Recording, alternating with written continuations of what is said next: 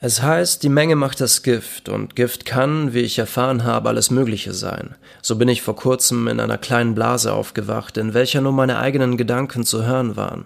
Ich hatte zu viel geschrieben und so bescheuert sich das anhört, zu wenig erlebt, war zu sehr mit meinen eigenen Worten beschäftigt, und Geschichten schreiben sich nun mal nicht aus dem Nichts heraus. Das Leben klopft nicht an unsere Wohnung und fragt uns, ob wir Lust haben, im Park spazieren zu gehen, und wenn, dann ist es höchstens ein guter Freund, der sich Sorgen um dich macht. Die Wahrscheinlichkeit, dass deine Traumfrau oder Dude sich aus Versehen in deine Wohnung verirrt und plötzlich vor dir steht, ist äußerst gering. Mit dem Bademantel, der seit drei Tagen gleichen Unterhose und den Ketchupflecken im Gesicht stehen deine Karten sowieso äußerst schlecht. Das Leben rennt uns nicht hinterher. Hier wartet niemand auf dich, hier kriegst du nichts geschenkt, und nur weil alle anderen sich nicht entscheiden können, heißt es nicht, dass du dich nicht entscheiden kannst. Idiot. Also komm, ab unter die Dusche, ready machen und dann ab in die Stadt. Auf deinen In-Ear-Kopfhörern läuft der Soundtrack deines Lebens. Go Fuck Yourself von Two Feet. Du lässt ihn auf Repeat spielen. Fühlst dich wie der größte Motherfucker, obwohl du in den letzten paar Tagen an allem, was dir selber heilig war, gezweifelt hast. Lass dir auf keinen Fall irgendetwas anmerken. In der Stadt ist noch alles beim Alten und du bemerkst, dass dieser Reset-Button, den du unbewusst gedrückt hast, gar nicht mal so übel war. Du hast wieder volle Energie und einen Plan. Paar Hauspartys, Poetry Slams, Stand-up-Comedy-Shows, Besuche in einer Galerie und zwei Buchlesungen von Autoren, die dir gefallen. Du brauchst Inspiration, Input, die Gedanken von anderen, um sie dann in ein paar Tagen wieder mit deinen eigenen Gedanken zu vermischen, um etwas Neues daraus zu kreieren, etwas vielleicht Besseres, bis irgendwann jemand anderes sich von deinen Gedanken inspirieren lässt, um anschließend daraus etwas noch Besseres zu machen. So funktioniert Evolution. Dinge passieren. Endlich, wieder, und es fühlt sich gut an. Du bist im Flow.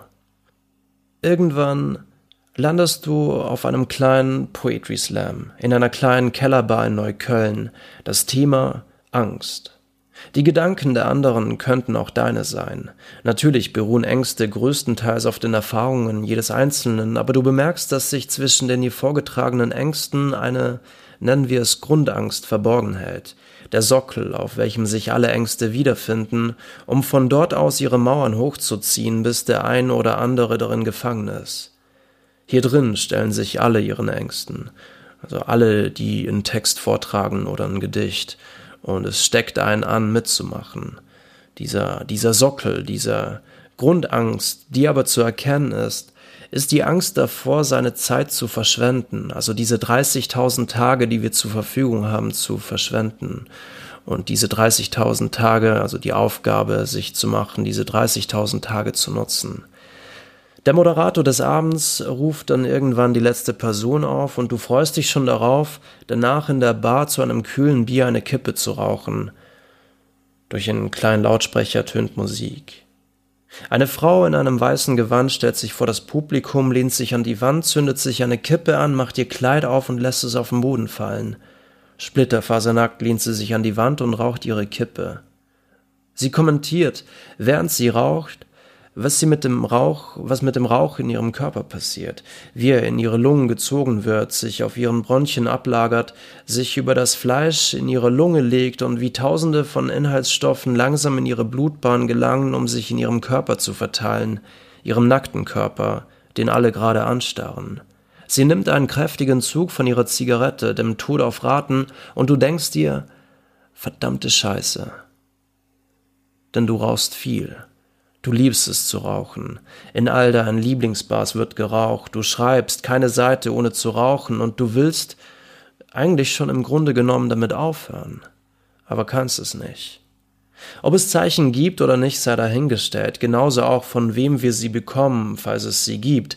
Aber vielleicht ist es nicht blöd, manchmal an Zeichen und Sinnzusammenhänge zu glauben, auch wenn wir vielleicht zu viel hineininterpretieren. Innerhalb von drei Wochen hast du Dutzende von Zeichen bekommen, die darauf deuten, dass du mit dem Rauchen aufhören solltest. Deine Mom hat dir sogar dieses fucking Buch von Alan Carr per Post zugeschickt. Und jetzt? Jetzt kniet gerade eine nackte Frau vor dir, zieht an ihrer Kippe und huldigt dem Tod, der sie jeden, jederzeit heimsuchen könnte. Offensichtlicher geht es doch nicht. Du stellst dir die Frage, was würde passieren, wenn heute Abend der Abend ist, an welchem du deine letzte Kippe rauchst. Und dann lässt du es sein, für immer. Du bekommst es mit der Angst zu tun. Plötzlich eine neue Angst, die sich auf diesem Sockel der Grundangst emporkämpft. Der Angst, dass du dein ganzes Leben lang rauchen wirst, obwohl du eigentlich alt werden willst, Kinder haben willst und keinen Bock darauf hast, qualvoll an Lungenkrebs zu sterben. Krebs ist ein Hurensohn, aber verdammt nochmal, Kippen sind die größten Hurensöhne. Und trotzdem kommt es dir so vor, als könntest du nicht ohne sie. 30.000 Tage ist nicht viel, aber genug, um was draus zu machen. Und mit jeder Kippe werden es weniger. Die Minuten summieren sich zu Tage und als du so darüber nachdenkst und langsam dein Bewusstsein darüber zur Erkenntnis gelangt, dass jeder dieser Tage Potenzial für Dutzende von guten Geschichten hätte, entscheidest du dich, dich der Angst zu stellen. Du drehst dir eine Kippe und lässt dabei deinen Soundtrack Go Fuck Yourself über die Kopfhörer spielen und zum letzten Mal rauchst du dabei eine Kippe. Also morgen. Weil heute Abend möchte ich noch zum Bier eine Kippe rauchen. Ich mache das morgen. Oder am Samstag. Ja, Samstag ist gut.